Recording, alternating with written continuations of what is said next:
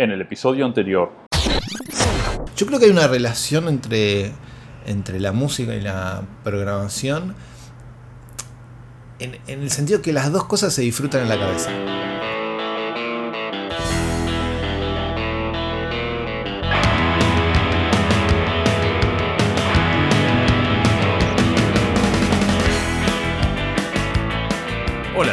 Bienvenidos a un nuevo episodio del podcast de Ideas Ágiles. Mi nombre es Sergio Yo soy Leonardo. y en el episodio de hoy vamos a hablar sobre otro tema diferente. Nos estamos haciendo adictos a los temas diferentes. Sí. Este tema particular es, está propuesto por, por una persona. Sí, vino en una charla de hoy así. De hecho, pregunté de qué te gustaría que hablemos y tiró acá este tema, así que vamos por este tema. Vamos por este tema. De hecho, se puso, se emocionó mucho la persona hablando de este tema. Tenía como una postura ahí tomada. el, el tema en particular es hardware. Hardware y programadores. Sí, ¿cómo relacionamos el hardware con los programadores? Y la primera pregunta vendría a ser, eh, ¿qué debería hacer un programador sobre hardware? Eh, y por hardware nos referimos a la parte más dura. Estamos hablando de discos, componentes, marcas. O sea, es necesario que un programador ¿sí? tenga conocimientos de, eh, de hardware. ¿Los necesita para hacer su trabajo? a primera, a primerísima instancia, diría, no son requerimiento fundamental para su trabajo, para su día a día.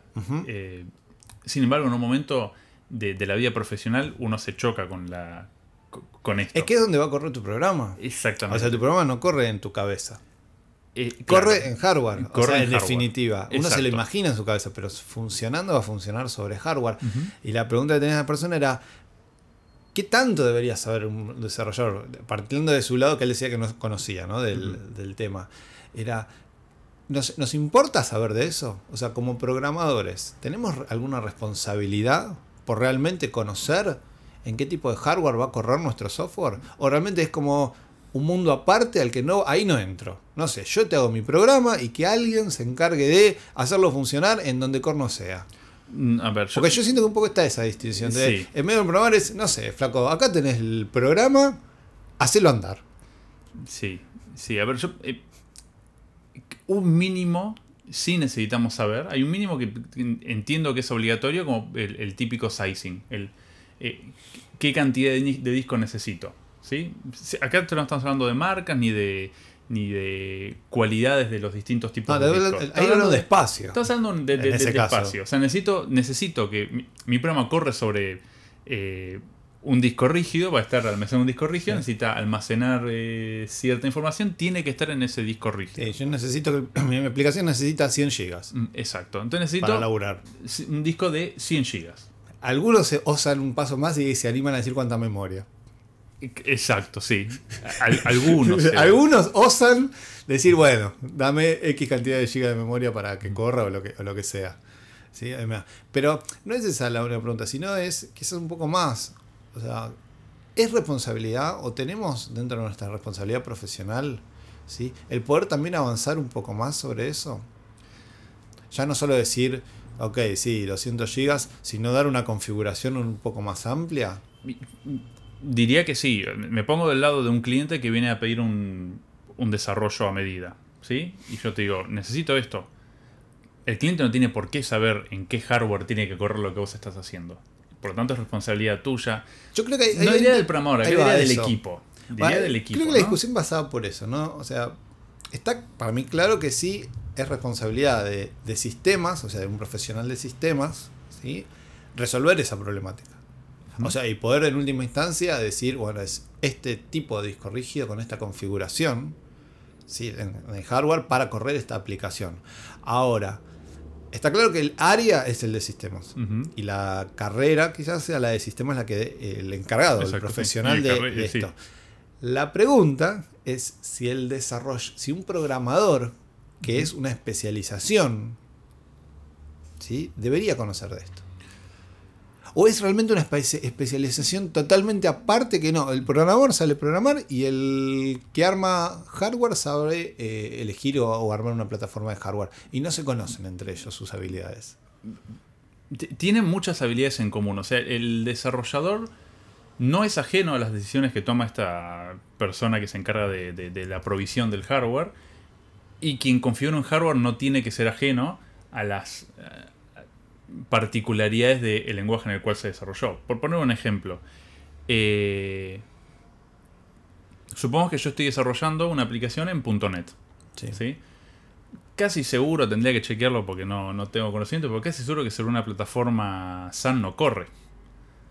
Es probable. Es muy probable, porque seguramente una plataforma SAN corra con un Solaris. Y si corre con un Solaris, eh, ya Sí, dejamos una- afuera el hay- .NET. es- es- hay una decisión ahí de software que empieza a condicionar el hardware. Exactamente. O al revés, ¿no? O al revés, la decisión de hardware. Si yo, cliente, te digo, sí, yo tengo esta máquina que la compré mira, hace un tiempo, cuando SAN todavía existía y vendía hardware. Tengo este SAN con un sistema operativo Solaris y quiero hacer este desarrollo. Nos condiciona a nosotros la tecnología elegir. Sí. Punto .NET podemos elegir. igual siempre está hablando de una plataforma, ¿no? Porque es una plataforma que es de software, que es el sistema operativo.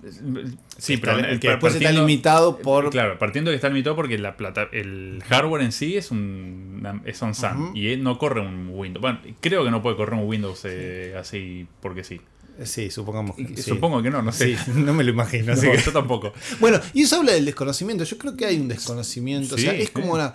Realmente es una especialización. Totalmente. ¿sí? Y yo y en ese punto sí le entendía el, el- el criterio que me decía el pibe este que eh, decía esto, o sea, como que parecería ser que, ok, si sos programador, como que no sabes nada del otro. No, o sabemos muy poco. Y para y mí decía, un pero, y él, y él clarísimo decía, de y su punto de vista era, pero no debería ser una responsabilidad así saber. Debería ser una responsabilidad, yo creo, saber el, el mínimo. El mínimo necesario. O sea, yo. No, no creo que podamos especializarnos porque es un, un- es un área totalmente distinta. Pero es de sistemas. Es el, sí. es el campo de sistemas, no es otra carrera que lo No, no, no, no, Es obviamente que no. sistemas. Sí, bueno, pero eh, eh, son especializaciones radicalmente distintas que Sí. tienen una complejidad totalmente distinta Sí. a la que tiene la complejidad del desarrollo.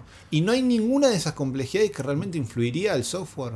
Hay muchas que sí. Yo, yo creo que hay algo que, que surgió hace poco, eh, que es esto del cloud computing. Sí.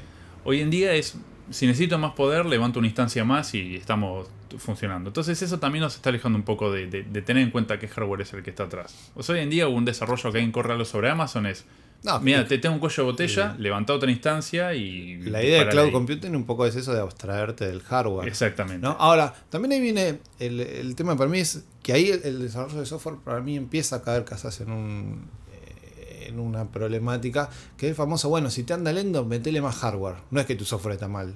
No es que la- el, el software Y que es elegiste es, lento. Claro, eso ¿sí? es de- eso es Eh, metele años más memoria, metele más hardware, levantá otra instancia. Tenés un cuello, levanta otra instancia. Sí, eso es- y eso viene Sí. ya de, de hace Sí, tiempo. sí, a full. Sí, Eso es sí. porque el desarrollador no, no, no, se, no suele especializarse en el área de dura de hardware. Ujú.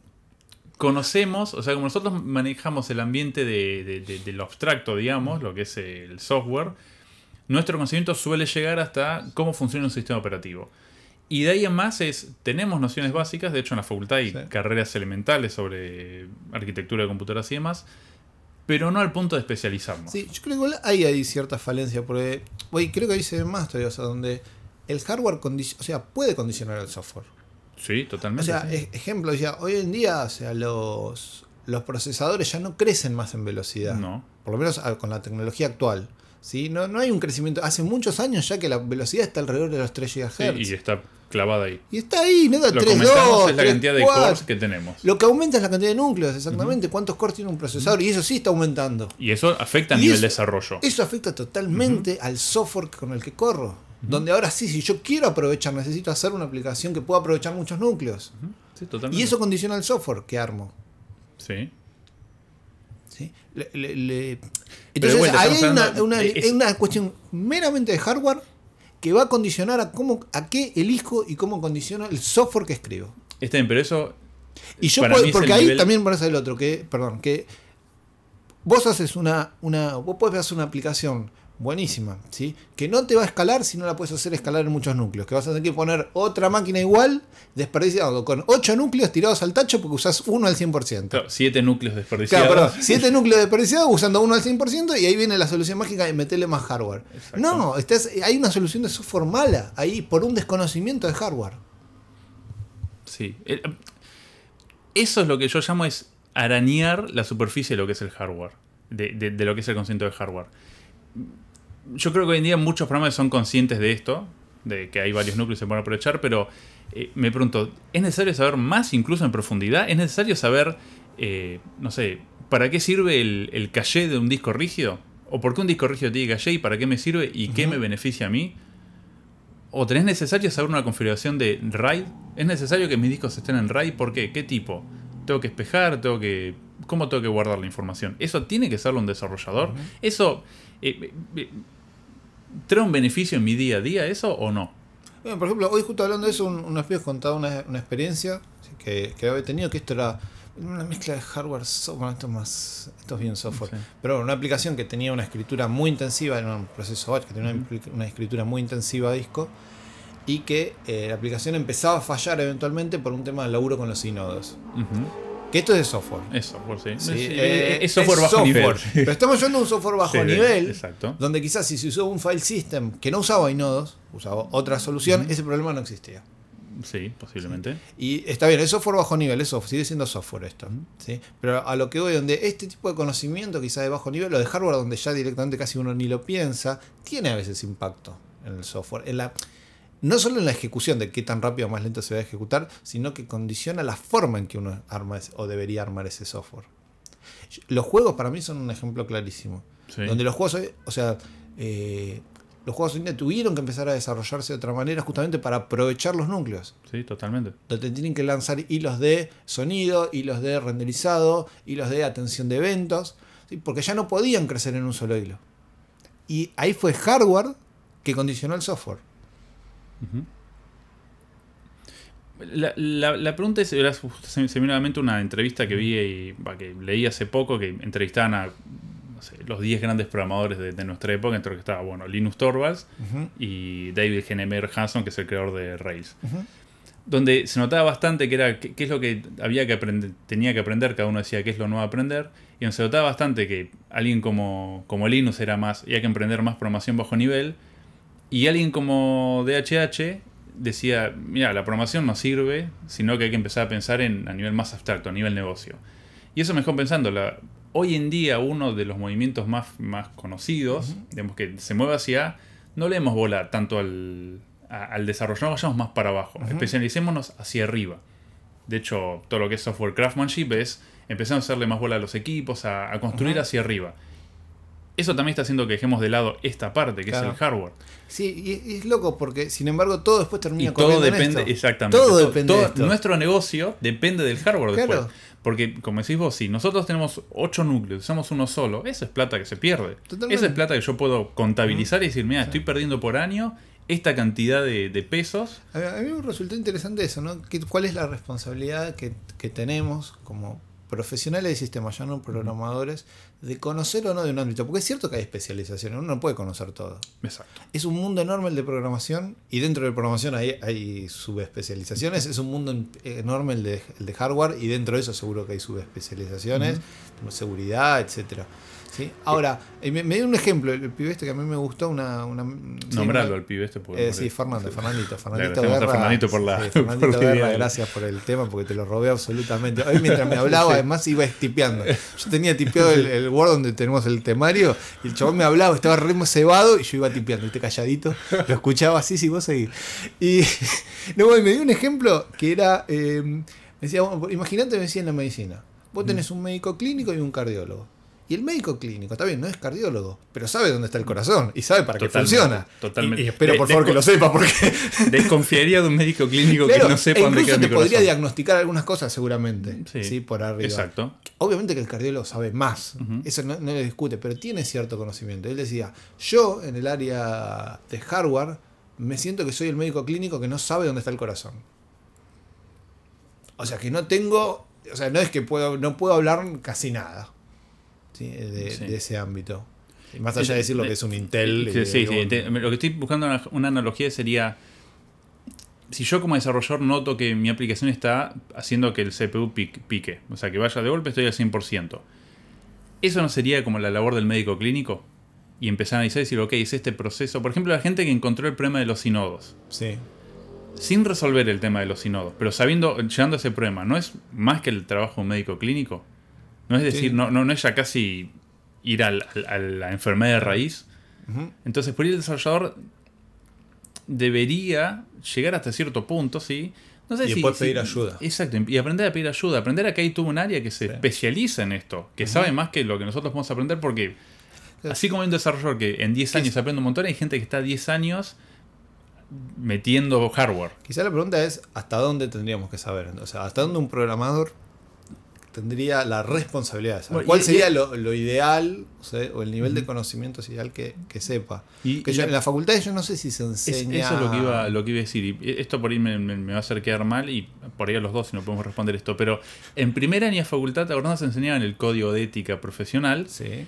Yo no me acuerdo qué decía ahí, pero estoy casi seguro que sobre esto hablaba y que una de las cosas que teníamos por las cuales teníamos que velar es cuidar al cliente, estimo. Sí. Es eh, darle la mejor solución posible. Lástima que dijiste estimo, si no venías... No, no, estimo que- sí, no, no lo sé y no, no quiero, no quiero Fanatear no quiero demasiado. fanatear demasiado.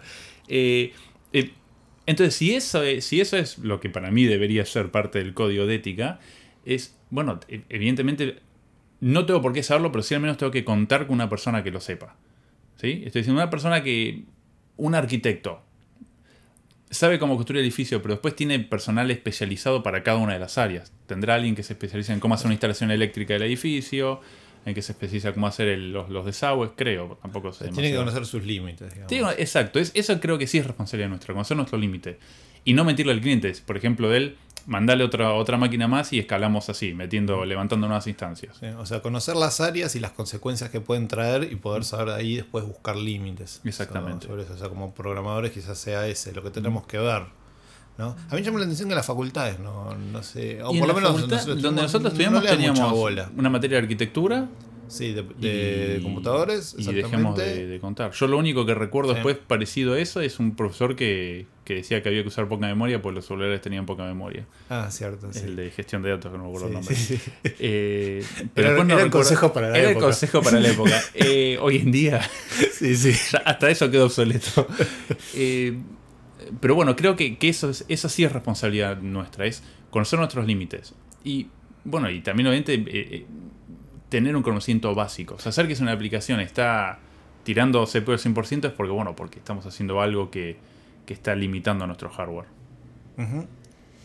No sé, es lo, que, lo, lo- lo- lo que se me ocurre. Hoy en día, bueno, también hace un tiempo empezó a aparecer esta nueva rama que es una mezcla entre gente de infraestructura y desarrollo, que son lo, lo que se conocen como DevOps, que son gente que le gusta el desarrollo, que le gusta el nivel, infraestru- el nivel infraestructura y que trata de mezclar las dos, las dos áreas. Sí. Eh, nada, creo que es interesante, pues es una... Es como uno de infraestructura útil. No, perdón. Llevo todo, todo el episodio tratando de... Quería llegar a ese momento, sí. Solo llegar a ese momento, no. Bueno, pues sería alguien que conoce de hardware lo suficiente y conoce desarrollo lo suficiente como para poder mezclar lo- las, las dos áreas. Es cierto que suele ser difícil encontrar a alguien que le guste el desarrollo, le suele gustar mucho lo abstracto y no le gusta ensuciarse Yo las creo que en el manos. fondo debe ser eso ahora que lo pienso, ¿no? O sea, el que le gusta el desarrollo es muy de lo abstracto Exacto. y el otro es justamente al revés. es de lo es práctico. lo concreto. Es, lo concreto. Es me gusta meter esta visible. placa, hacer que haga clack, me gusta enchufar el disco rígido. Quiero poder agarrarlo, tirarlo al piso y que se rompa. Exactamente. Esa, es- es- qué, qué buena descripción de lo que le gusta a la gente de infraestructura. Que si se tira al piso y se rompe, le gusta a la gente de infraestructura.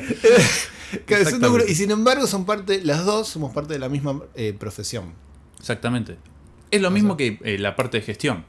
Cuando Claro. con un cliente, la parte de gestión es necesaria y no Sí. todos los desarrolladores tienen eso, Claro. eh, eso desarrollado. Quizás eh, volvemos quizás bueno, a, lo, a lo básico, pero el desarrollo de software es un laburo en equipos porque tiene muchas habilidades. Tal cual. Porque hay intereses diferentes, hay habilidades diferentes.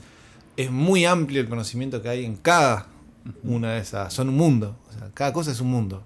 Y lo interesante sería que cada uno sepa lo que hace su área y que aprenda a compartirlo con las otras Exacto. áreas. Así todos crecen un poco Quizás más. la responsabilidad profesional en última instancia es conocer estos diferentes mundos, no el detalle, pero sí, el- sí la existencia. Exactamente. Saber- y más o menos entender las áreas en las que uno necesita ese apoyo y poder salir a pedirlo. Ese apoyo, poder entender que, ok, no voy a poder saber todo, ¿sí? y, o por lo menos no lo, no lo voy a poder saber quizás con el nivel de detalle que mi proyecto lo requiere, y entonces ahí poder salir a buscar ayuda. Perfecto, quedó un, un cierre perfecto con esto. Genial, entonces. No lo arruinemos. No arruinemos, Como como venimos siempre, tenemos una racha últimamente Sí, buena. de, de buenos cierres, así que Sí. no arruinemos. Y vamos al cierre final, como siempre, con los amigos de Comunidad Fusa, que nos prestaron otro tema. eh, se llama Destino Japón y la banda es Mente Nerviosa. Ok, y si quieren escuchar episodios anteriores del podcast o contactarnos para recibir una capacitación o charla en su lugar de trabajo, los invitamos a visitarnos en www.diasagiles.com. Bueno, eso es todo por ahora, nos escuchamos en un mes, gente. Hasta luego.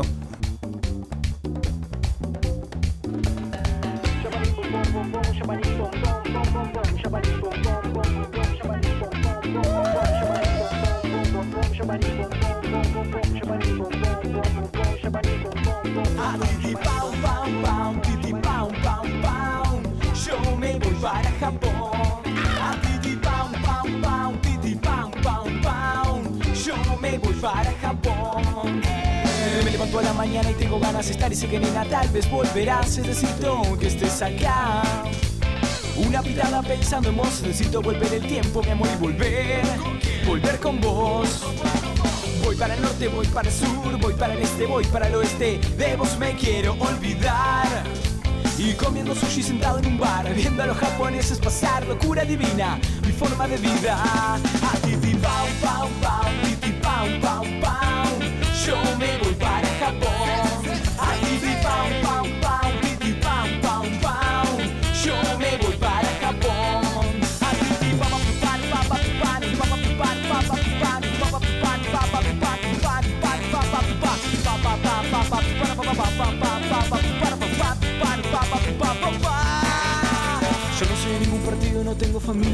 caminos, Jamaica no problema. Omarle mi amigo y digo que yo no soy de ningún partido, no tengo familia, no tengo caminos, Jamaica no problema. Omarle mi amigo, oh oh, titi pau pau pau,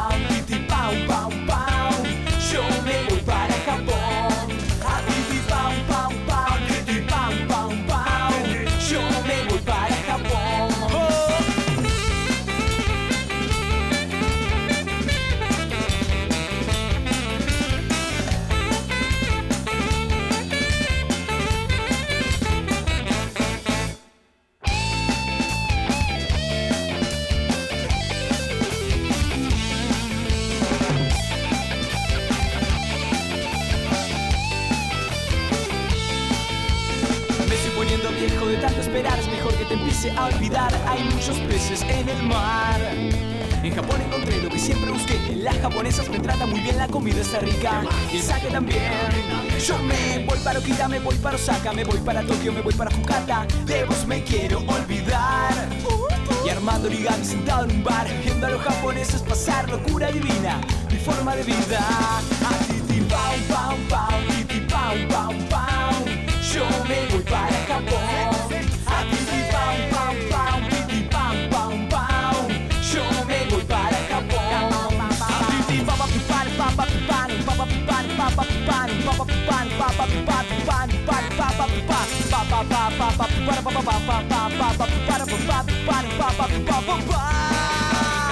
Diddy bomb, diddy bomb, diddy bomb, diddy ding ding.